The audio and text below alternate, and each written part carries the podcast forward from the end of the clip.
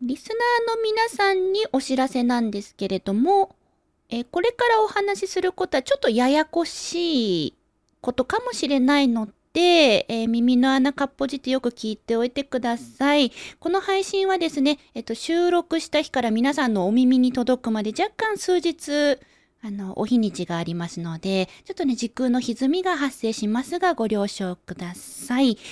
というわけで、西村さん、もう間もなく、うん。Facebook のライブ配信がはい。1000回を迎えるということで、うん。今日が？今日が、えっとね、今収録してるのが、あの、リアルの話をすると2月の6日で、はい。今日この時点で、今日夕方5時から、えーやる予定なんですが、この収録のすぐ後に、すぐ、すぐ後にす Facebook る予定ライブが予定されて、いる。はい。えーその日が999日目。2月6日月曜日が999日目。はい。で、明日であるう2月の7日が1000日。2月の7日火曜日が1000日達成日。はいはいはいはい。でそして、この、えー 今日褒めが配信ある金曜日に1003回目をこうやってるだろうなっていうことなんですけども、なるほどお。そらくもう今月中ぐらいではこの連続配信はストップする予定ですね。はい。まあ一応1000日をめどで、はい。毎日配信は、毎日毎日連続配信は1000日を一応、えー区切りにしようというのをあらかじめ決めてたので、まあ1000そうなんです日か？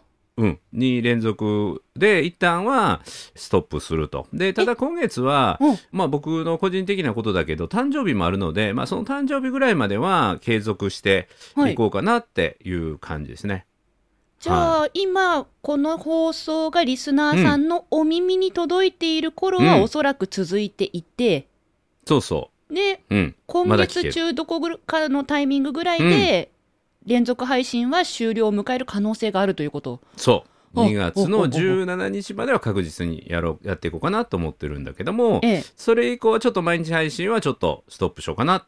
ストップというか、毎日配信をやめて違う形の配信の形に、えーしていこうというふうに思ってます。何か新しい企画はもう考えてらっしゃるんですか？それがね、はい。全然考えてないの。あ、そうなんですね。ノープランなんですね。あ、ノープラン。で。明日の1000日も全くノープランなんですよ。え、え、え、え、ちょっと待ってくださいよ。うん。なんかさらっとやってしまいそうな気がしてね。今日。なんでよ、なんでよ。今日の一番目指してたところ夜ぐらいからですよ。なんかね、あの、1000日って、はいえっと、これまた本編で喋ろうかなと思うんやけど、はい。そんなね、特別な考えっていうのがね、実はあんまりなかったりするんですよ。おかしな話だと、ちょっとこれは、あの、聞いちゃうと、またオープニング忘れたパターンになりますから、じゃーんをお届けしてからうん詳しくお聞きしていきましょぜひ。う。褒めるだけが褒め立つじゃないい。日常の中からダイヤの原石を探し光を当てる。褒める達人的生き方を提案する。今日も褒め立つ。こんにちは。なっこも褒める、褒める達人、褒め立つこと西村孝之です。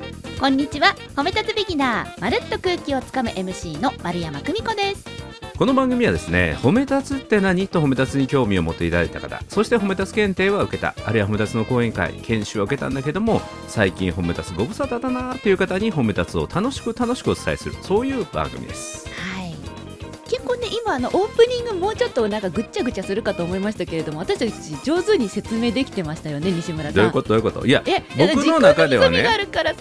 いや、僕の中でちょっと一言言わせてもらっていい？オープニングでは言わなかったんだけど、え僕の、なんていうかな、1000日連続の達成というお祝い事が、えなんかね、あの、耳垢で汚されたような感覚が最初あったんよ。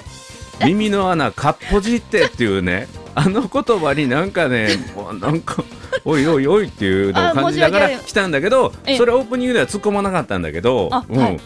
そう、そこちょっとい一応突っ込んどくわ。あ。はい。ああいう表現をするとあのリスナーさんの耳がくっとこっちに向くかなと思って あのあえてああいう言葉遣いを選ばせていただいたんですけれども、うん。まあ、あれはちょっと丸山語録の一つなので、うん。ちょっと今日褒め語録では NG よって言ったら P を入れていただければと、はい、思います。いやいや、もう今更遅いよ。今更遅い。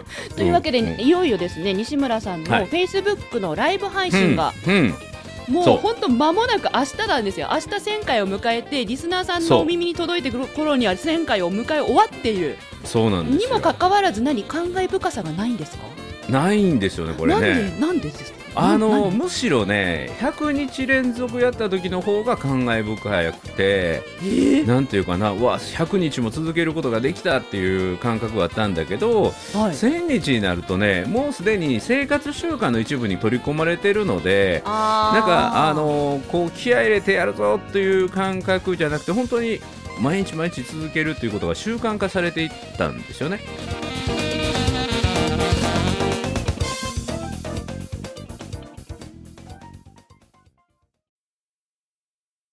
でまた2020年の5月の13日から始まっていったんだけれどもはい。最初の400回を超えるまで400回記念の頃までは毎日1時間から1時間半はもうよっぽどの事情がない限りは時間を取ってええ。内容テーマ決めてやってたんだけども、すえー400を超えて500、600、700ぐらいからはもうあとはもう10分程度とか、はい。長くても30分というふうに、まあ、あのライブの内容も変わっていったということもありますね。確かにうん。1時間から1時間半テーマ内容準備してましたよね。そう。だからあの頃って2010年の5月の13日ってもうコロナが始まってそしてこれは長引くぞというので2月の途中から345と全く仕事がなかった状態、確かに。うん、で急激にキャンセルになりそしはい。てオンライン化も当然進んでなかったから、確かにそう褒め立つをどこでどうやって伝えようかっていうので始まっていったっていうのが最初そっかそっで。か最初のステージはそういう状況だったんですよねそうだからあの今は懐かしいステイホームの時期ですよ。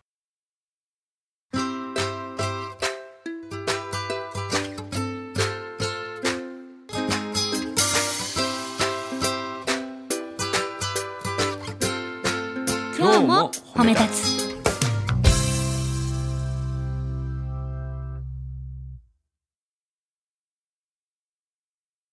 ステイホーム、うん、家にいなさいと外に出るなというね。じゃあ家で何ができるかなを考そえてう。だからあライブの頃配信だ。はあの頃は本当にコロナのなんていうかな実態っていうのが見えてなかったしあの頃はもう少し毒性も強かったから、はい。なんかパンデミックしてもう世界中がゾンビの世界に変わっていくんじゃないかみたいな、まあ、姿が見えてないだけにすごい不安な状況だったのではい。あのその中で情報発信して少しでも元気になっていただけるような暗闇の中に明かりを灯すようなまた自分の心にも明かりを灯すような話をしたいなと思ってもう一日することなかったからね。あのお仕一日の半分をんキャンセルでしたもんね。そう。でライブの内容を考えて準備をして、うん。でまたあの Facebook のライブっていうのはどういう機能があるんだとかっていうのをこう研究しやってましたね。もうちょっとこでっちから移しましょうとかいろいろなんかそうそうそう。最、初の時ってうん、パソコンを操作してるから画面がゆらゆら揺れちゃうって言ってましたよね。そうそう。あのおしおし。あのパソコンも操作してるし何でしたっけあの臨時で臨はい。時でリビングにキャンプ用のテーブルを置いてたので、はい。キャンプ用のテーブルがあのこう手を置いた肘でぐらぐらぐらぐら揺れるんよ。そういうこと。そう画面そう。ぐらぐら揺れててってこのそう番組で教えてもらったことあるなと思いました。はいはい。そう。だから今ではもう自然とカメラにアイコンタクトしながら喋るというのがもう修正化されてるけど、はい。その頃は画面見ながら喋っていたから見てる人からすると視線も合わないしね。はいはい。うん、でカメラもその当時のパソコンのカメラは解像度が良くなくてはい。荒かったし、え。ーうん、で画角っていうかねそのはい画面に対しての顔のバランスとか、まあよく、うんうんまるちゃんなんかプロだけどそのこけしのようなっていうかね三角形になるような、うん、あこれは別の人に教えてもらったかな。あのこういう三角にすると収まりがいいっていうね、えー画面に映るときに頭から肘ぐらいまで映るぐらいのそうそうそうそうそう。であの今ねあの音声だけの人何やったかわからないと思うけど肘を割と開けると体が富士山のようになって画面の中で収まりがいいとかね、へー。うん、こうなっちゃうとこけしみたいになるのでなんかえ。宇宙が悪いからこういうふうにちょっと 広げるとかがある。だからいろいろ学んで学んで最初の100日ぐらいまでははい。常に日々進化だったんですよ、はい。配信の内容がね。はい。だからあの、まあ、内容も考えるのも大変やったし毎日テーマを決めて。ねえ。で自分自身が飽きないようになんていうかな工夫をしていきながら、はい。で機材も揃えながら、はい。うん、で、ま、るちゃんもね同時進行的にこのデジタルの世界に挑戦していって、はい、そうですでね。うん、デジタルっていう壁があるっていうから、いや、デジタルというはしごやろって言って、はしごやったら登れるからって言って、で、気がついたらね、僕を追い越して自作パソコンまであの作るようになってたというね。うん、なんかそういう。はい。そう、だから、なんかすごく、あの、このライブというのは僕は成長させてもらってありがたいもんなんだけど、はい。まあ、1000日近づいてくると、本当にね、あの、生活の一部というか、負そう担です感というか、か。うん、びっくりした。ええあれ普通やと思って。うん。私だったら泣いちゃうな4個目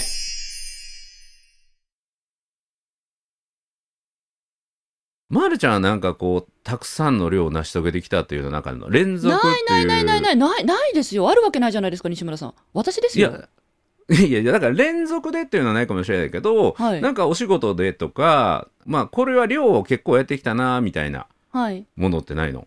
お仕事でもいいので。まあえ MC とかうんうんうんうんだからイベントの司会だったり、うんうん。あとはあのプレゼンいろんな企業さんのプレゼンの代行業もうん。やっていたのうで、ん。特に、まあ、司会とプレゼン代行は1000回ずつは超えてます。おすはい。けけど連続ではないですよ。うんうん。うん、わかるわかる。ただ、1回もしたことない人と、はい。10回ぐらいっていう人と、100回ぐらいっていう人と、1000回超えてきた人と、やっぱり違いがあると思うんだよね。はい両稽古じゃないけど、両やってきた人だけが見える世界もあると思うし、言葉も、持てる言葉もあると思うし、ええ。また凄みみたいのもあると思うんやけど、はいまるちゃんはその MC 司会を1000は回超えてやってきて、はなんか見えてきたものってあるの？まあ、己が見えましたね。あ、あの、見たくないやつ？見たくないやつ。そう、見たくない方の己が見えどちゃった。うん。ど、え、いつ頃のタイミングでどんなものが見えたの？20代の、26歳ぐらいに見えたんですよね。うん。それでも1000回やってないでしょ？いや、27やっ。てますよ。やってます。全然やってます。その頃にはもうええすでに。じゃあ、じゃあ今合計どれぐらいになってんの？いや、数えられないから、あ私、プロフィール上は3000回以上のっていうふうに言ってますけど、うん。もう数えられないですよね。だって20、私、18歳の頃からイベントでは仕事を始めて、で、20歳から MC になっているので、で、一番多い時年間で385本の仕事してたんですよ。おおすごいすごいすごいすごい。ってなると365日より多いやん。そうなんですよ。うんうん。もう、いや、稼ぐぞみたいな、もう、うんうんいただいた仕事全部断りませんみたいな時期があって、うんうん、いや、それでもそんだけ仕事があるだけすごいやん。オーディション受けまくりですよ。ね、あの、はいオーディションネタで前ね、話聞かせてもらったことあるけれども、はい。へえ、そんな26歳ぐらいではか1000回は行ってましたね。うんうんへえ、じゃあ今ははるかに超えてってことやね。超えてますね。ただまあ、26歳から徐々に仕事のペースを、うんあの、お金とかじゃなくって、いろいろ向き合うようになって、うん、まあ見えてきたのがその自分自身だったから、うん、うん。そう。で、どんな自分が見えた？のあのー思ってたよりも、う。ん。普通な子でした。4個目。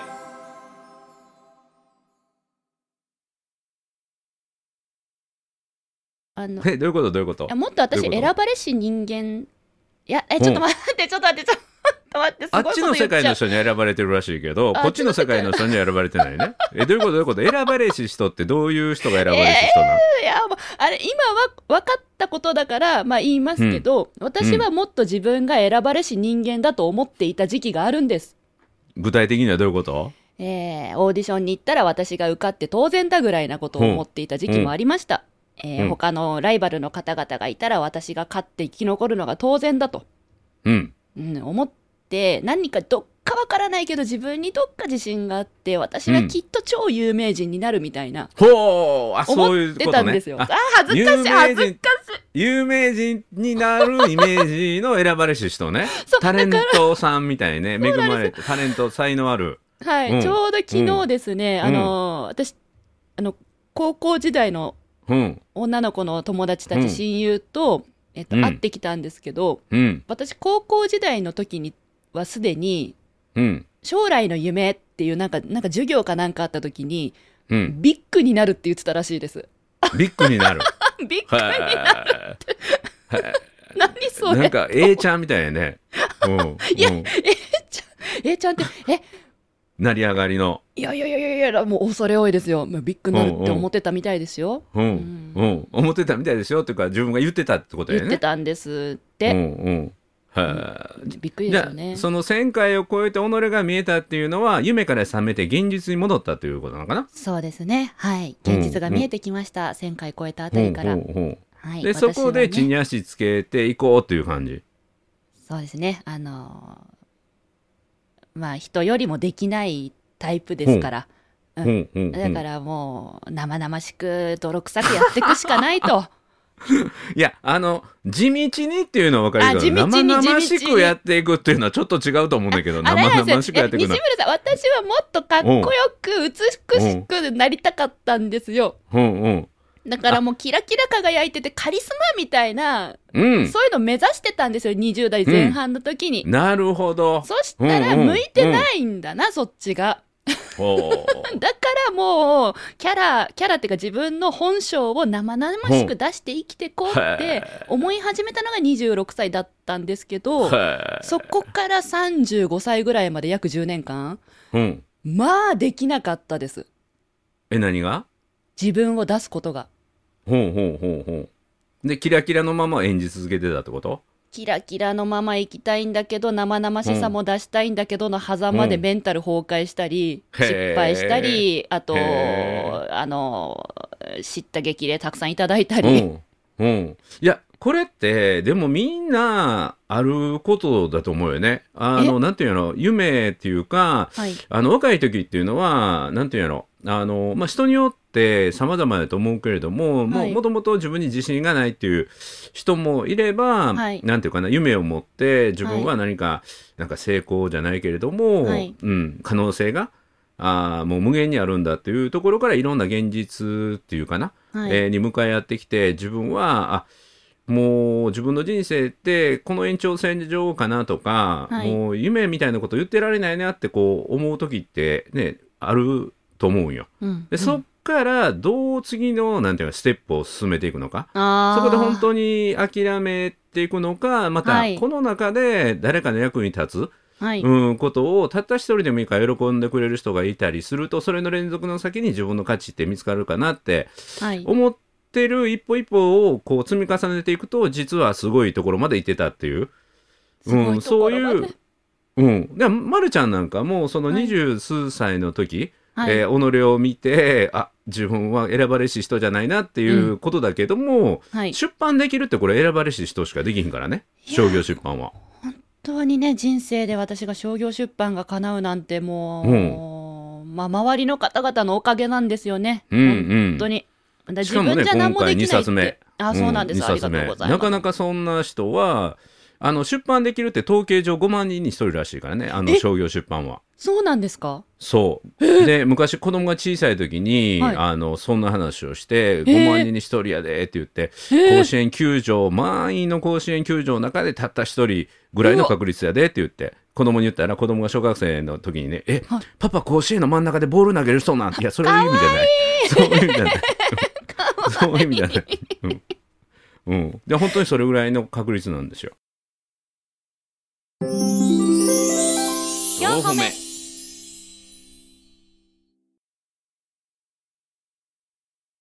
なるほどです、いやありがたいですが、まあ、うん私は1000回 MC 司会っていうものをやってきて見えたのは、あのキラキラした未来ではなくうん、生々しい自分だったっていうお話なんですよね。現西村さん実ね。現実現実、うん。西村さんはもしかしたら、うん。あの1000回より前にもう自分と向き合ってたんじゃないですかねって思いました。西村さんほら1000回に対してほらそんなにねあの、うん、うん、感覚はなくってってむしろ100回の方が大変だったって言そうってそうそうたからそうそなんか西村さんは自分と向き合うことをう。うん、もっともっと以前からやってたんじゃないかなってお話聞いててまあ思いました。そうですねあとブログももう10年近く毎日書いてるし確かに確かに。で、まあ、講演はね、ま、るちゃんよりもおそらく少ないと思うけども僕はね毎年全部記録してるのよ。その年にどこに行って参加者何人で、っていうのをもう全部克明に記録してるのよ。はい。で事務局がまとめてくれててでね、あのちょうどこれいい機会で調べてみたら僕が講演家として活動を始めたのは2008年からなんですよはい。で初年度は5回ね、うんで2年目が37回はいで。ずーっと来て僕の延べ講演回数は去年の12月までで2534回すっご、2534回。534回でそれの2534回にそれぞれ参加者がいるじゃないですか、ああ、はい。で。参加人数の合計がどれぐらいだと思ええただでさえ2500回あって、ううん。10人ずつだとしても2万5千人？うん、20人で5万人？7万人あたりでいかがでしょ18万2000飛び86名。う もう一回。だから18万？18万2086人、2086人。うん。18万ですか。うん、だからある時にこの話をしたらねうちの住んでる C 寄りの人口より多いですね。って言われたことある、うん1個の行政より多い。そう。だこれも地道な種まき。地道な種まきをして、はい。えー西村さんねあの一番最初のその講演会活動で、まあ始めてゼロから2008年から始めたわけじゃないですか、うんまあ、トータル2534回でしたけど、まあ、今思えば、うん。うん講演活動1000回超えたあたりで見えたものってありました？あーやっぱりね言葉が目の前の人を救う以上に自分を救ってくれてるなっていうのをすごい感じたね。それは自分が話す言葉が自分を救ってくれるって意味そうそうそうそうそうそう。だから過去最高がに年間249回なのよね。でコロナになる前年の2019年が245回でその最多の本当に更新するかっていうぐらいで実は2020年のコロナになる前の1月2月は過去最高レベルを倍ぐらい超えてたんよ。へえで多分ねそのままコロナなかったら僕体壊してたかもしれないんだけども、はい。それでも多分大丈夫だなと思ってたのははい。喋ることによって自分が本当になんとかな救われてたから。へうん、褒め立つを伝えることが自分の心にエネルギーをすごいくれてたから喋る前よりも喋り終わった後の方が元気になってる、うわかる、ん、でそれはまるちゃんの場合はギャラもらえるからでしょ？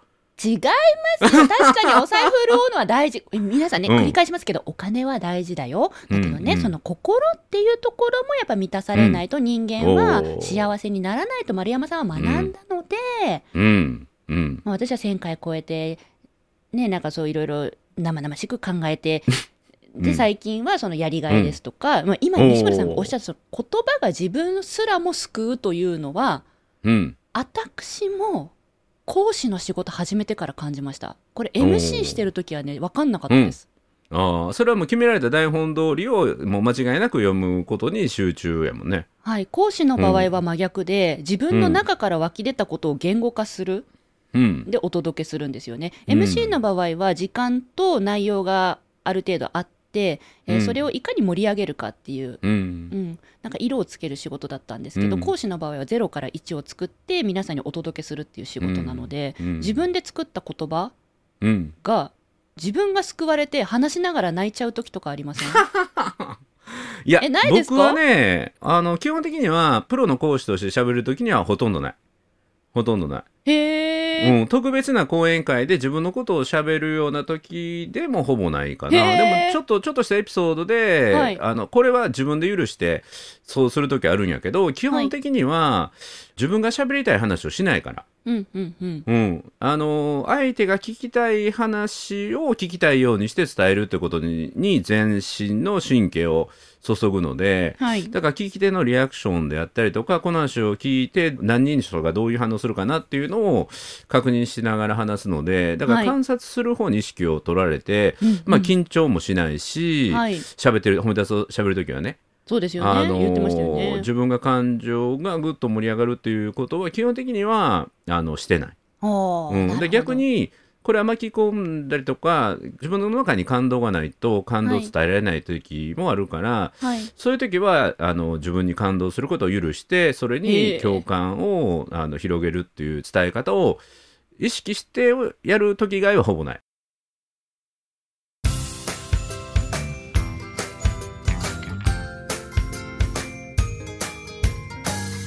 めるだけが褒め立つじゃない。今日も褒め立つ。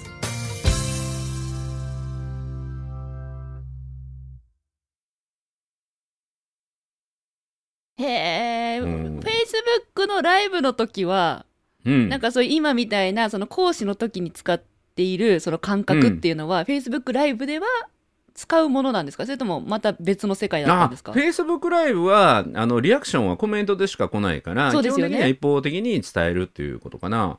だ逆に言うと第1回目の2020年の5月13日の時、僕途中で大泣きしてるからね。なんで？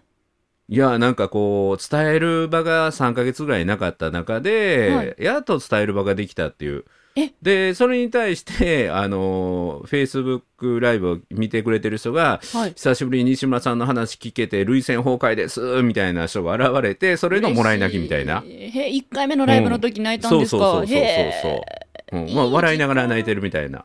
うん、なんで泣いてんねやろみたいな、ーいいじゃないですか、うん、えでも1000回ですよ。フェイスブックライブ、うん。1000回ですよ明日で。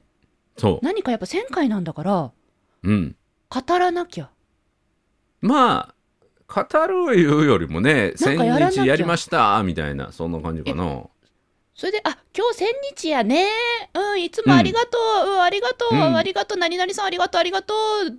じゃあ、え、なんか、なんかないですか？その千日を迎えた西村さんのお言葉、やらなきゃ。うんまあまずはね始めてみないと1000回までいかへんから何にしても始めてみることやろね。うん、で最初から1000日行こうと思わずに明日明日明日。うん。明日明日。で切り番の時って盛り上げてくれる人がいるので、えー、ありがうん、たいですね。10回目20回目30回目50回目、うん、で100回っていうその切り番ではい。盛り上げてくれる人がいるから、まあそういう。うん、応援してくれる仲間をこう作っていくっていうだから一緒に達成していくっていう感じかな。じゃあ西村さんがもし、うん一人でフェイスブックライブやってたら1000回続いてたと思いますか？絶対続かへんよ。そうですか。あのなんかのトラブルでフェイスブックのトラブルでコメントゼロやった時があったんよ、へえ、もう。折れるよ心。いや、西村さんはほら、やると決めたらやる人だから、うんうん。自分一人でも1000日やるぞって決めたらできるって言うかなって思ったんですけど、無理無理無理無理無理。そうですか。絶対とは言わないけど私というか僕は続けることはできないかったと思うね。あの伴走してくれるか共に走ってくれる人がいなかったら。切り板の時に盛り上げてくれたり、そうそう。こうやったらもっとよできますよって教えてくれたり、うん、何時から待ってましたみたいな人たちがいてくれて、そう。1000回続いた。そう。そう。だからあの僕はあの褒めたつの認定講師の皆さんに自はい分メディアを持ちましょうってよく言うんよね。自分メディで自分発信のメディア。で、はいまあ、この今日褒めもあの私にとっての自分メディアア。はい。自分があの主体となって媒体として発信していくはい。でこの自分メディアをこうずっと持ってると、はいなんていうかな間違った受け止められ方をしかねない時にあでも西村さんってずっとライブでこういうことを言ってるよとかはい。あるいは今日褒めでこういうキャラクターとか人間性やから、それはちょっと違うんじゃないっていうふうに自分を守ってくれるあの石垣のようなものになるから、自分メディィアでそれは文章とか言葉を磨くトレーニングでア。はい。あの稚拙でもいいから稚拙でもいいから内容をそんなにあの磨き込んでなくていいからはい。ブログ毎日書く、はい。うん、ブログを毎日書こうって。うん、で毎日書こうと思う人は書いてあって分かるように Facebook で連動しといてって言って、うん、うんほんであの僕読みに行くからって言って、うん、で1回目始まって読みに行って絶対コメント残すからって。へえ、西村さんが直接ブログにコメントくれるんですか、そう。どんなコメント書くかっていうと、はい。明日も楽しみにしてますって書くね やる気になる。でまた次の日読みに行ってはいわあすごいすごいめっちゃ面白い明日も楽しみって言って書か帰ってくるなきゃ。また明日も書かなきゃって思う。こういう人が出てくると気がついたらこう伴走っていうかな背中を押してもらっててあの自分一人ではとてもたどり着けないというところに気がついたらいけてたって僕の千日もそうなんですよ、はい。自分一人ではとてもたどり着けないけども明日も見に来ますねとかいう人がはいいてくれて、まあだから途中なんかははい。あの最初の100200回ぐらいまで毎日来てる人いたからねへうえ。ん。この一番あの辛いその100今日褒めでも。回までの時も支えられて。そう今日褒めの時にも言ったと思うけど「何屋さん今日来てないよ」言って「えらいことや」言ってみんなで創作して。言ってましうんうん、たね、そうそうそう。あったあった。うんうん。で途中その方もさすがにあの毎日は無理になったけども。ねえ毎日僕は自分の都合でやってるんやけどその人は僕の都合に合わせて見に来なあかんからね。それは大変やったと思う。わお仕事プライベートある中で時間の調整をして見に来てくれてたわけですそもね。う。んだからまあ今日の僕のおすすめとしては、うん。まあ毎日やってると、まあ、まるちゃんのように見えてくるものがあってそこからまた次のステップに、えー進めるから。だから始めてみてうん。方向転換したりとか、自分が見えて自分のまたスタンス歩幅でいくと本が書けるとこに行けたりっていうこともあるだろうし、で本当に何かを継続したかったら一緒に横に走ってくれる人。はい。で横に走ってくれる人は入れ替わってもいいんですよ。入れ替わってもいいんだけど何人かの複数の伴走者が何人かでこう応援してくれるようなそんな仲間ファンができるとうん。気がつけばできてたみたいなね、うん、ことってあるんじゃないかなと僕はこの1000日で自分の Facebook ライブ、うん、1000日を達成して自分の力じゃなくて仲間の力応援してくれる人入れ替わり立ち替わり伴走してくれる人うん、共に走ってくれる人がいたからマラソンランナーとして1000日までたどり着けたんだろうなと思いますね。じゃあ西村さんは、ブログもそうですし、うん今回のフェイスブックもライブも長く続けてうん。よかったなって思いますか、うん、もう間違いなく間違いなく。あの自分の中であの誰かのお役に立てたという実感はまだないんだけど、はい、まあ、自分が助かった助けてもらった、うん。うん、で自分のかっこ悪い姿というかできてない状態から成長する姿をこのライブでも見てもらって、はい。まあ、そこに勇気をもらいましたっていう声ももらったので、ええまあ、そういう意味で言うと役に立てたこともあったかもしれないし、はい。うん、何よりもあの公演僕がやって自分が元気もらえたようにはい。やはりこのライブも申し訳ないけども自分がすごい成長できた、でその中で、えー元気をもらえたという人が、うん、あの少なからずいてくれたら嬉しいなっていう感じですね。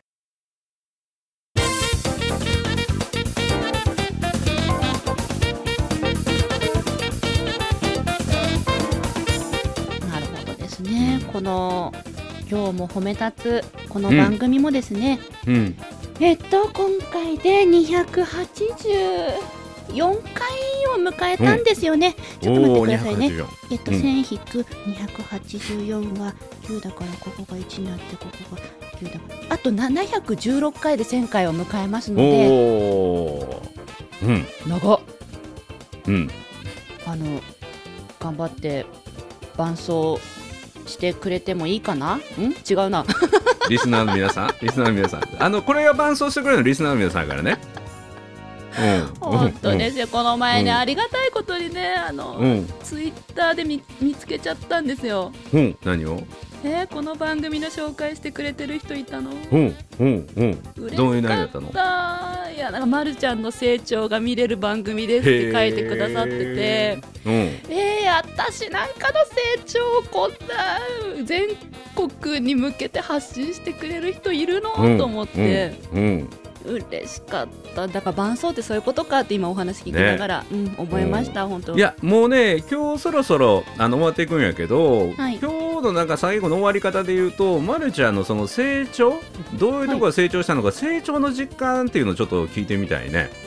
私の成うん。長うん、リスナーの人はめちゃめちゃまるちゃんの成長を感じてくれてるんやけど、はい。まるちゃん自身はリスナーの人が感じてるのと同じぐらいの成長の実感を持ってるのか、あるいはその認識がずれてるのかどうかはい。っていうのをちょっと確認してみたいね。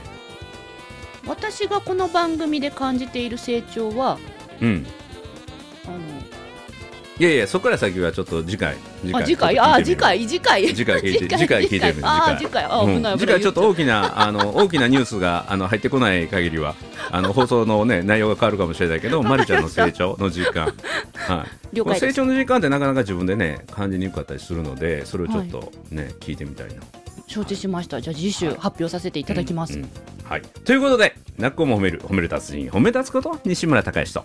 褒め立つビギナーまるっと空気をつかむ MC の丸山久美子でした今日も褒め出す。それではまた次回。前回おめでとうございます。ありがとうございます。